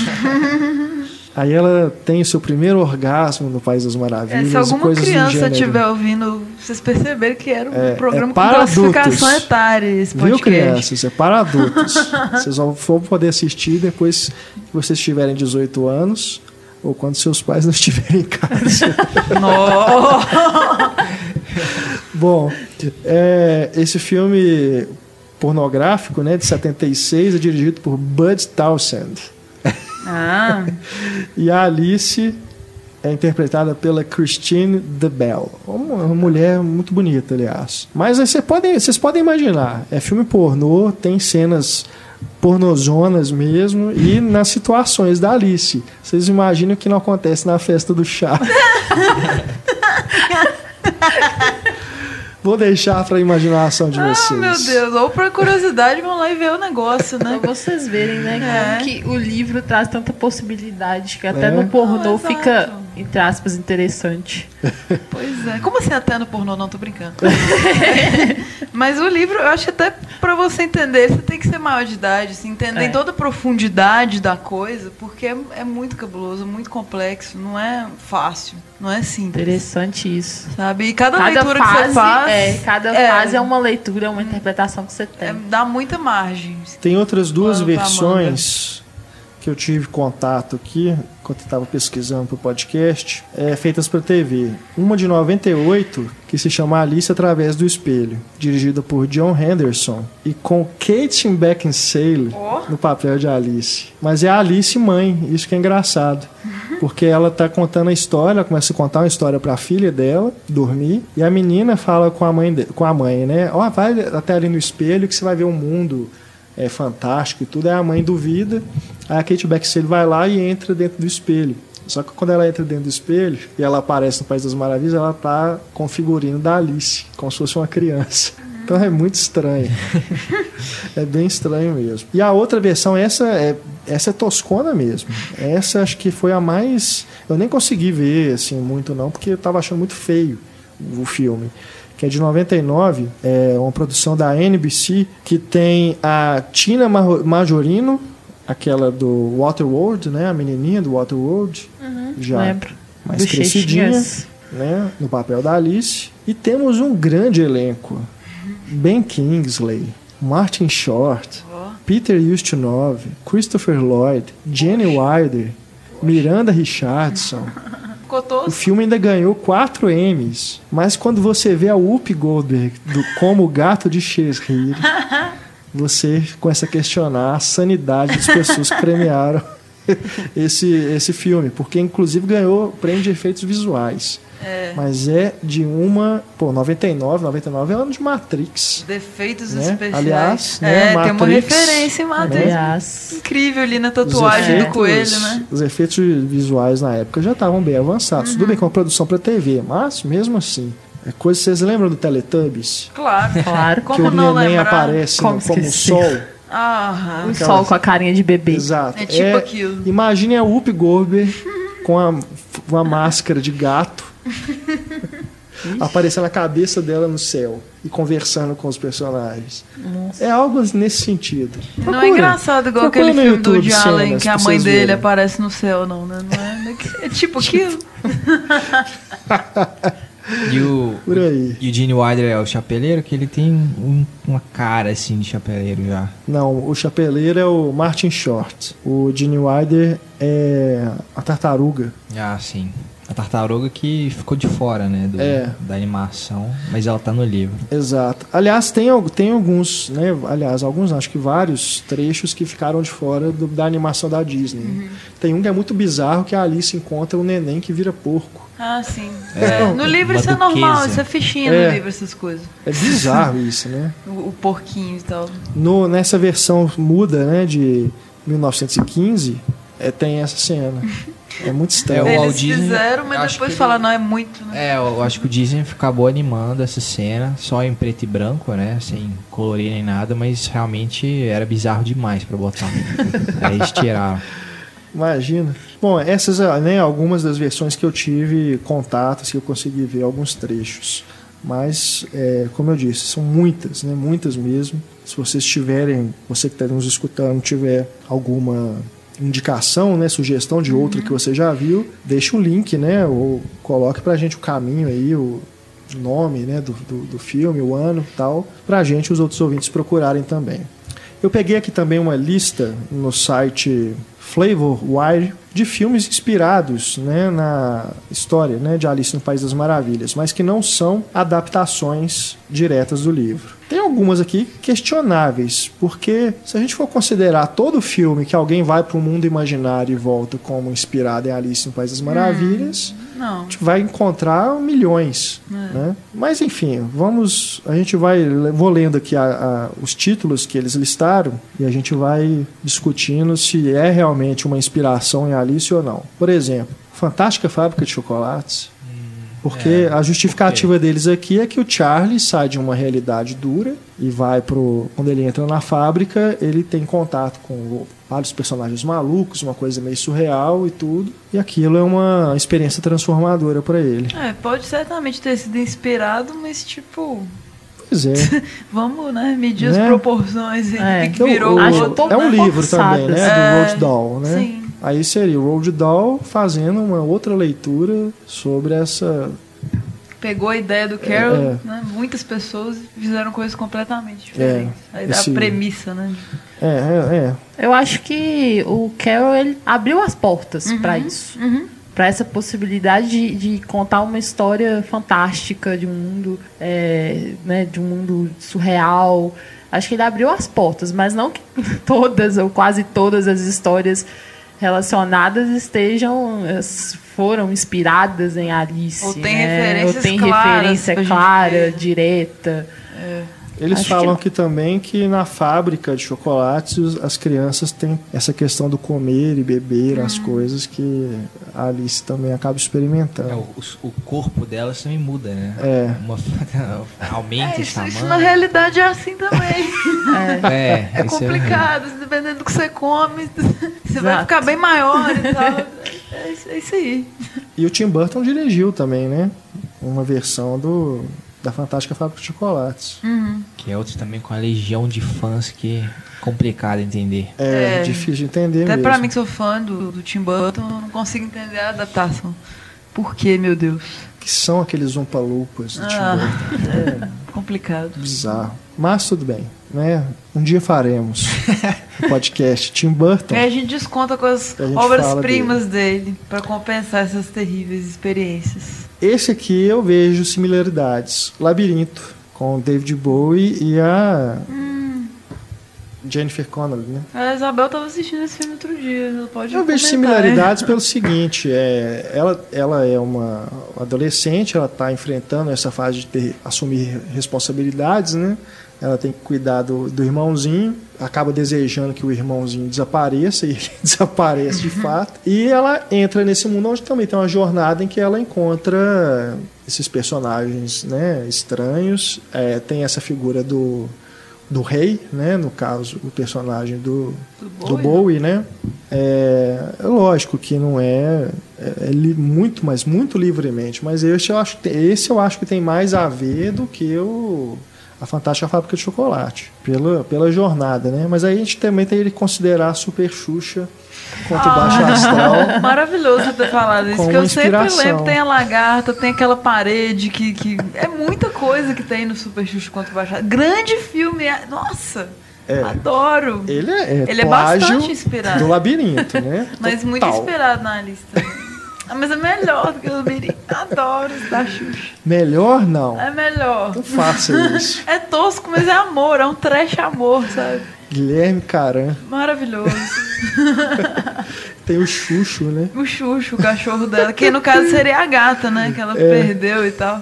Oh, meu Deus. Ai, ai, ai. Bom, é, esse aqui eu, eu até enxergo mais relação mesmo. Tem um monte de bicho também, né, no, no labirinto. Tem aquele cachorrinho que é guerreiro, enfim.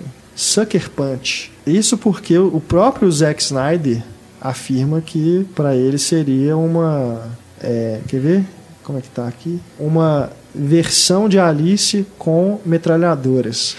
Nossa. Mas é aquilo, também é algo assim, ela sai né, de uma realidade muito dura, que tinha que sofrer abusos, né? E aí ela é, acaba sendo internada e tem aquele momento que a gente, né, na hora do filme, a gente fica sem entender. Será que É. ela sofreu realmente a é? Lobotomia. A lobotomia, né? Ou, e aquilo tudo ali tá acontecendo mesmo, ou será que é só uma imaginação? É, isso eu acho que um tem tudo a ver. E aí tem toda aquela coisa da sexualização, né, do, do fetiche e tal, que vai sendo explorada ali. Eu acho o filme, o Sucker Punch, eu, eu acho um filme estranho. Ele me parece assim um trem é, que descarrila no meio do caminho, sabe? Ele vai, vai indo bem, aí chega um momento que o Snyder parece que ele não sabe mais o que ele faz, aí começa a jogar um monte de coisa na tela, sei lá. Eu acho um filme estranho. Acho que tem um visual muito bacana, como os filmes do Snyder costumam ter. Mas narrativamente eu acho que chega um momento que ele se perde. Acho que é muita coisa. O Snyder ali ele fica sem, sem limites, entendeu? Deram muito poder para ele e acabou que coisa desgringola ali em um certo ponto. Nonsense. Também mexe muito com nonsense, né? Mas, né, se o próprio Snyder diz que tem inspiração, esse eu acho que tem tudo a ver. Coraline. Nossa, é mesmo. Coraline do Sim. Henry Selick, né, baseado no livro do Neil Gaiman. Né, ela não só atravessa o espelho, como vai para um mundo paralelo em que a gente vê também essa questão. dela ser uma pré-adolescente, né? Que está passando por esses momentos, né? De, de ter uma vida ali muito chata, de ter problemas com os pais e tudo. É, então esse eu vejo uma relação muito forte. É. E tem um gato, né? Também. Gato falante que é. ajuda e uma figura meio rainha de copas, né? E eu acho interessante que também como a Alice, a que percebe que não dá para viver só de tolices, a Coraline meio que começa a entender também, começa a questionar se é possível viver no mundo totalmente perfeito, né? Que a, a história é essa, né? Ela vai para esse mundo onde os pais são perfeitos, os amigos são perfeitos, né? Ela é feliz o tempo inteiro. Uhum. Ela descobre o lado ruim desse mundo é. perfeito, né? É falta de, de atrito e tal. É muito lindo, muito criativo, Coralho. É, Meu nossa, Deus. É, é visualmente fantástico. fantástico. Nossa, foda. Eu não sei se Foi vocês o primeiro lembraram... filme que eu vi em 3D no é. cinema. Vocês lembraram da Ilha da Bobeira, do Divertidamente? que é aquela ilha mais abstrata, assim, que temos. Aham, Lembrei muito disso. É, assim. sim, é. Mas é, aí é um fragmento Nossa, do esse, filme. né? É. Mas é o que não faz sentido na infância, tá ali. Né? Esse aqui eu achei curioso eles terem colocado na lista. The Runaways. Garotas do Rock. Ué. What? é, é viagem total. É viagem total. Mas a, a justificativa a que eles dão também é essa, de que ela, a, a personagem da Dakota Fanning, né? Ela é, escolhe sair da realidade dela se juntando a uma banda de rock. Meu Deus. Forçou. Star Wars também, então. Ai, é, é, tudo. É Alice é inspiração para a vida, gente. O mundo se inspirou na Alice. tudo. Cinema, achei curioso, mas é viagem mesmo. Mas eu achei curioso. É, o trabalho da, da diretora Flora Sigismonte, tem até um cine clipado para ela, momento de jabá. É muito, assim, onírico mesmo, fantástico. Então, sim, talvez por sim. isso, assim, qualquer coisa que ela toca, ela é. vai criar uma uma realidade paralela ali. É. Mas no, no, máximo isso, assim. Nesse filme especificamente, muito difícil de ver. Voltando aqui à animação, mais uma também que eu acho que tem uma relação muito forte. A Viagem de Shihiro. É verdade, esse tem. Né? Uhum. Do Miyazaki. Que também tem essa questão dela ir para o mundo paralelo e atravessar, né, no caso, um túnel, né, que pode fazer uma relação com o buraco do coelho. Uhum. Ela atravessa esse túnel para poder ir para esse mundo que tem essas criaturas das mais estranhas e é totalmente surrealista também, é. né? Um mundo surrealista ali. Que tem essa tem também a cena de que ela tá tomando chá, uhum. né, com a dona lá da aquela velhinha, né? É, tem os bichos também, né? É. Tem as criaturas. E também, mais uma vez, uma menina, né? Teria a idade da Alice. Talvez um pouco mais nova, né? Mas é, as relações ali são muito fortes com Alice no País das Maravilhas. A gente já né, mencionou aqui, vamos falar um pouco mais agora do Matrix, que aí tem a referência direta, né? Quando falam para o Neo ir atrás do coelho branco. Uhum. Tem a tatuagem, né, no, no braço da, da menina lá, que ele encontra lá no, que vai comprar os negócios com ele, né? Boate e tal. Tem a questão boate. do espelho, né? Que ele coloca a mão lá dentro do espelho quando toma a pílula. E é essa coisa de ir para uma outra realidade também. Só que é o inverso, né? É o inverso. Ele já estaria no País das Maravilhas. Ele vai para a realidade. Mind blowing. Mas Tem também, a questão da, da, hum. da escolha também, né? Caminhos. É. Caminho é você quem faz. Então, o gato fala pra Alice e isso é o tempo todo, assim, é cobrado do Neo, né? Uhum. O caminho a ser escolhido. Inclusive, na hora que ele vai escolher a pílula, a pílula que ele vai tomar. Azul. É. E a rainha fala que todos os caminhos pertencem a ela, né? uhum. né? Sim. Não a Jesus, olha que curioso. Aqui é diferente, hein? ai, ai. Mas é uma das é, influências do Matrix, né? Que tem milhões e milhões ali, né? livros, jogos, jogos, animações, filmes, né? Filósofos. Que eles pegaram para poder conceber o, o longa. Né? Mas com a relação com a Alice mesmo é só no primeiro filme, né? Que nas continuações eu acho que não, não eles param de explorar não isso. Não sei nos livros também como é que é, brincar. é, assim, dos, dos, livros que se inspiraram, que o Matrix se inspirou. Às vezes também Aham. tem mais coisas do Carrie. É. E, e, o último aqui que eles citam é, nessa lista é o aquele do Marilyn Mason, Fantasmagoria, The Isso. Visions of Lewis Carroll. É, Fantasmagoria até é um nome de um outro livro do Lewis Carroll, que ele batizou, né, e tal. Uhum. E aí é o lado perverso mesmo, do sexual da coisa, total sangrento, sem limites. Então, tanto que não conseguiu sair do, do papel. Então é possível fazer. Quem sabe um dia. Achei que eles iam citar Quero Ser John Malkovich. É, Nossa. também. Entra Não, mas aí tudo Sim. que for surreal, né? E, e- e aquele negócio da, do teto ser rebaixado parece a Alice também, As gigantona. proporções, né? É verdade. Também tem a ver. Se a gente for pegar é, paródias, adaptações, em animação também, aí são zilhões. Tem uma do Mickey, né? Tem uma que do tem no, Mickey. no, no É, Blu-ray. Tem o desenho do Alice. Mickey que ele atravessa o espelho. E aí vai dançando com as cartas. tem toda uma coreografia do Mickey com as cartas. Oh, meu Deus. Diz que tem um Mickey escondido nesse filme da Alice. Ah, é? Numa, na cena. Sério? É. Na Easter cena. Pro, é, tem, que, tem que ver de Tem que novo. ver de uma novo. lupa, assim, que é bem escondido mesmo. Diz que tem um Mickeyzinho, assim. Ó, Mas isso é tradição, né? Em todos os filmes, Nos filmes da. Disney vai ter um Mickey escondido, né? É, É. a maioria Bem tem. escondido. Tipo, onde está o Wallace? Onde está o É. Mickey aqui nesse filme? O Zé Carioca é um dos jurados. Essa é uma curiosidade. Eu acho que eu vi também, mas ele passa tão rápido. Ah, aquele bichinho verdinho, ele pode ser. É, eu li isso. Vou reparar depois. Tem que ver várias vezes É. ainda esse filme, né? pra perceber tudo que tem nele. Tem também um filme do Terry Gilliam, de 77, Jabberwock, um herói por acaso, que é livremente inspirado né, nesse personagem né, do, do, do Lewis Carroll, do, do poema, aliás, né, do, do Lewis Carroll, É, e tem esse, esse visual né, todo louco do Gilliam. Aliás, o Terry Gilliam seria um diretor muito bom para fazer uma versão, do, Nossa. uma adaptação Só de com aquelas Alice. animações que fizeram nos. Nossa, me fugiu o nome completo. Como é que chama, gente? A gente fez podcast no Monty Python. Aquelas animações, só elas dariam uma, um Alice maravilhoso. Michel Gondry também. Nossa, meu sonho! Imagina. Nossa, seria lindo. David Lynch. Não me mata! Ai, que maravilha, meu Deus. Cidade dos Sonhos é Alice no Cidade País dos Sonhos, Maravilhas. é Alice. Pronto. É verdade. Pronto. Ai, ai. Só que também é o contrário, né? É, ao contrário, justamente. Ou não. Ou não, que é, é. a realidade. Pensando. Tô aqui pensando, seria o contrário mesmo. No caso Pois de é. David Lynch. É, ele é muito onírico mesmo. Tudo dele tem a ver com sonho, passa pelo sonho. Então vai. Com certeza ele bebeu muito de, de Carroll.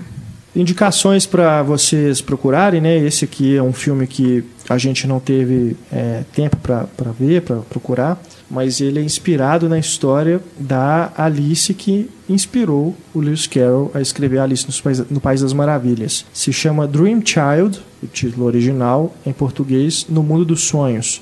É de 85, dirigido por Gavin Miller. Ele, ele é narrado né, do ponto de vista de uma Alice, né, Alice Liddell, né, que é a, Alice Pleasance Liddell, né? que é a que inspirou, Garotinha né, a real. garotinha que inspirou Lewis Carroll a escrever o livro. É contado do ponto de vista dela quando ela faz uma viagem para Inglaterra para comemorar ali o centenário do Lewis Carroll, né, de nascimento do Lewis Carroll. E aí vai, né, vamos traçando aí os paralelos é, da vida dela, né, com o que a gente conhece do livro. Mas de novo, né, não assistimos a esse filme, estamos citando aqui no podcast apenas a título de indicação para vocês que quiserem saber mais, né, se aprofundar aí no, nas variações de Alice que existem no cinema. Demorou um tempo, né, pra ela se revelar a Alice original, a Alice real, né? A que inspirou ele. Demorou? Não sei. É. Que acho- já tinha as fotos, né?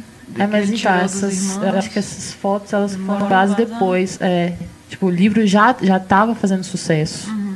Aí só depois é que ela, que ela se revelou, assim. Que eu acho que tinha a ver com essa coisa da família dela Uhum. não permitir mais o contato. Então, por isso que ela ficava um pouco escondida, assim. Aí depois é que revelou-se que era ela. Imagina a mídia da época, Alice verdadeira e tal. Tem isso no extra, no extra do, Que do- doido.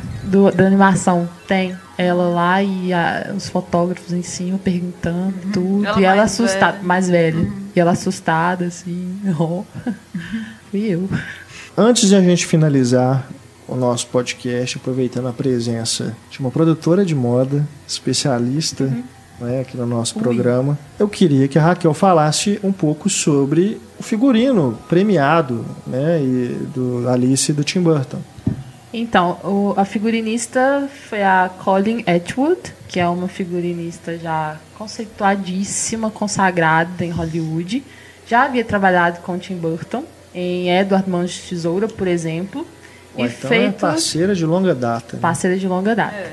E depois ela fez outros também, né? Depois de Alice. ganhou o Oscar por Alice, mas também já havia ganhado o Oscar por outros dois filmes, em 2002 por Chicago e em 2006 por Memórias de uma Geisha, que são filmes lindos também visualmente, né? É, o que eu gosto bastante é do de como ela contornou o desafio da questão da, da, da Alice mudar de tamanho. Porque tanto a animação, outras versões assim, a roupa ia junto com ela. E no filme não, a roupa eles tornaram isso mais pra realidade, assim. Não tem como a roupa encolher junto ou aumentar junto. Então ela foi se transformando. Quando ela diminui, a roupa fica muito maior. Então ela, ela acaba usando só a anágua. E aí da anágua ela faz as amarrações que no fim dá um vestido lindo, mas você vê que tá maior do que ela e que tá adequado a ela porque estava amarrado, né? Depois quando ela cresce de novo, é, quando ela, ou na verdade, isso aí tem a parte também que ela diminui mais ainda na hora do chá, que aí esse, esse vestido de anágua fica ainda menor, não tem como ela usar, e aí quem faz o vestido novo para ela é o próprio chapeleiro, pega um pedaço de, de tecido e vai né, fazendo um vestidinho de boneca para ela ali. Tem também no castelo que ela cresce, aí fica nua. É, isso é interessante é. demais mesmo. Exatamente. Aí a ideia é que a rainha, né, gostou que ela, que é aquela coisa bizarra, grande, até ela fala assim: "Não, você com essa cabeça grande vai ser bem-vinda aqui". Porque ela tá gigante e tal. Então ela vai e faz uma roupa da, das cortinas então é, esse desafio foi muito bem contornado, assim, com, com novos, novos figurinos, inclusive, né? Deu mais, mais possibilidades. Também. Ela vai fazer do Alice através do espelho? Vai, ah, vai legal. fazer. Vai fazer. E, e, aí depois tem a armadura também, que eu achei bem bonita. É, foi um, um, um figurino que a gente chama de glamour trash, assim, que ele é bem glamouroso, com muitos detalhes, mas tem essa coisa gótica, Sujinho, sujinha, né? trash mesmo foi inspirada na, na era Eduard, eduardiana e nas pompas do Luís XVI. Essa época de muito babado, né? Muita pompa mesmo. E o figurino da rainha, que na verdade é uma mistura né, da rainha vermelha com a rainha de copas, foi totalmente inspirado nos trajes da rainha Elizabeth. Inclusive o próprio penteado também, que é um coração e é, é, muito interessante porque a Colin ela é uma figurinista muito detalhista, assim. Ela bota os detalhes, sabe, em várias partes dos figurinos e tal. E o coração tá nesse, nesse, nesse penteado, tá na maquiagem, tá na estampa. Então é muito interessante como ela utiliza os detalhes de uma forma muito bonita. E as, os naipes do baralho também, né? Sim, Entrou os naipes pra do moda baralho. violento isso, assim. A referência era colocar um naipezinho ela, de é, baralho. Assim. Ela tem... Ela cria esse conceito de uma forma muito bonita. Uhum. E aí acaba refletindo na moda mesmo. Que os estilistas, eles se inspiram e conseguem construir coleções, assim, a partir dos figurinos dela. Vários editoriais de revistas. Nossa, eu lembro muito. Vocês estavam moda, é, né? a, gente tá, a gente estava falando de, de versões de filme hum, e música. Moda. Na moda, então, editorial, campanha, é, qualquer tipo de foto. Hum. Gente, tem vários, assim, desfiles. Coleção. E é, quando estão lançando alguma coisa é, mais forte, assim, na mídia, por exemplo, ano que vem vai ter o novo, né? Então, com certeza, vocês vão, é, vocês vão ver muitas coisas sendo lançadas. Já teve uma coleção lançada esse ano do Marc Jacobs, que é, inclusive, em parceria com a Disney. Nossa. Então, acho que já entra dentro do marketing para o filme, para o filme novo. Eu adoro, assim, porque os editoriais geralmente costumam ser lindos. A revista nova da Vogue, também americana, é com a Kendall Jenner, uhum. que é a nova queridinha da moda, assim. Eles fizeram um editorial com ela. De Alice mesmo? Isso. Legal. Eu vi e ficou lindo também. É aquele dia da moda porque é do clã Kardashian, né? Uhum. E isso, a maquiagem também, muito bacana. Detalhe para como a Alice ela tá com olheiras no início do filme. Você percebe o quanto que ela é insone. É. Abatida mesmo. Isso, abatida. E, uma, e ela, né, ela relata que tem sempre o mesmo sonho. Ela sofre um pouco com isso, assim. Então, eu achei bem interessante essas olheiras nela, assim. Talvez a palidez. Frisar que ela não tá dormindo, é, que é uma realidade, ela tá é... vivendo aquilo ali isso. no filme do Tim Burton, né? Isso. E eu gostei bastante também que a parte dos. Da, de toda aquela. Da, da família dela. A parte da realidade dela. É uma parte assim de cores em tons pastel, né? Tudo assim leve e é engraçado porque pra mim tem mais a ver com sonho aquele tipo de, de cor, sabe? Do que a cor saturada. Isso. Aí parece que é, fizeram o contrário. Dá uma, dá uma, ah, uma ilusão de sonho pré-realidade e uma, e uma, e uma roupagem de realidade para quando fosse esse mundo diferente, né? Que não é sonho no filme do Tim Burton, mas que não deixa de ser uma, uma outra realidade, assim, um, um surreal. Ela entrou num buraco de minhoca e foi pra outra realidade. Tanto que quando ela volta, o cara tá ajoelhado lá, ainda esperando. Sim, tá esperando. E ela volta toda suja. Então, tá vendo? É muito mais real, assim, onde ela estava do que ali. Aquela ela foi coisa. pra Marte toda- e não, não vira sci-fi, não, Alice. É. Não faz comigo, não. Ah, Então, seria legal, uma Não, versão não, sci-fi. mas não, não de escutem Alice. isso. Deve ter muito Faroeste jogo, deve de ter altos... Faroeste, pensou? Imagina que anime deve ter feito vários sci-fi Ah, já. deve assim. ter. Japonês com certeza já. Não, Com japonês, certeza. com certeza, com certeza. Mas não, Então, menos. Tem Turma da Mônica? Deve, Ah, ter. com certeza deve deve ter. ter. os gibizinhos da turma da Tem Mônica nem ali. como não De. Star Wars eu sei que tem, muito legal. É.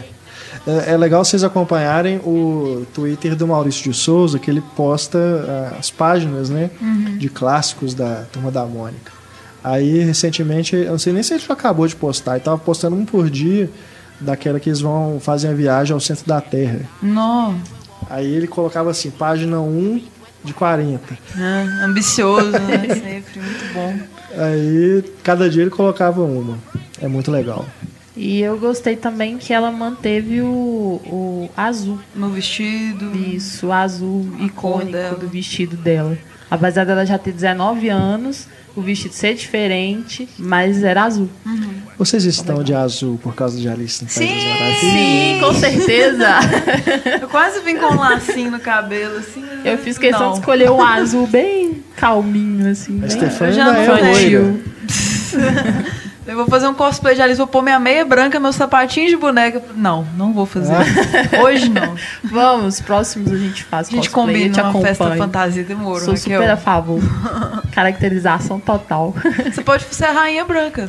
É, Acho que rola a mesmo? sobrancelha. Vai ficar muito bom, cara. Ah, é porque Cabelão. vocês que escutam o podcast, vocês não estão vendo a nossa gravação, mas a gente sempre vem de cosplay. Gente, Por exemplo, É, não, o Antônio No tá, tá- pregou, tá de verde. Mas Antônio o tá de tá de chapeleiro também. maluco. Isso. e eu, Exato. eu tô de azul também. Sempre Você pode ser também a lagarta. Eu sou o gato. Mas no podcast, por exemplo, do Macunaíma, a gente veio de cosplay de Macunaíma, não foi? Veio? Como assim? Eu tava de Curupira, o Antônio tava de Macunaíma branco. Quem que era o Macunaíma negro? Não tinha. Não veio? É, não veio. Já tinha transformado. Ah, é, veio só o. E o Pedro tava de quê? O Pedro, não, sacanagem. Vamos zoar com o Pedro, não. Mas, ó, é coincidência também, né? Nosso, nosso mês literário no podcast. Sim, Duas adaptações literárias, né? importante. Isso aí. Então a gente vai finalizando por aqui, né? Vamos agora ali tomar um chá. É, vamos lá fazer nossa festinha do chá ali. E a gente volta na próxima semana com mais podcast para vocês. Obrigado, Raquel, pela presença, pela, pelas informações, né? Análise do, do figurino. Eu adoro estar aqui. Pode me chamar sempre. Primeira dama do podcast. Muito obrigado. Acessem o blog da Raquel, modaútil.com.br. Tem também aqui a Estefânia conosco. Muito obrigado. Acessem o Instagram. Instagram. Já tempo que eu não falava isso, que você sempre fala, mas Instagram dá moral do- lá, gente. Instagram Curte do lá, Cinema em sigam, Cena. coraçõezinhos. E Antônio Tinoco, muito Valeu. obrigado pela presença mais uma vez no nosso programa. Obrigado a você, querido colaborador do Cinema em Cena, você, querido ouvinte do nosso podcast. Nosso e-mail, mais uma vez, para contato é o cinema.cinemaencena.com.br. Um grande abraço, até a próxima semana. Tchau.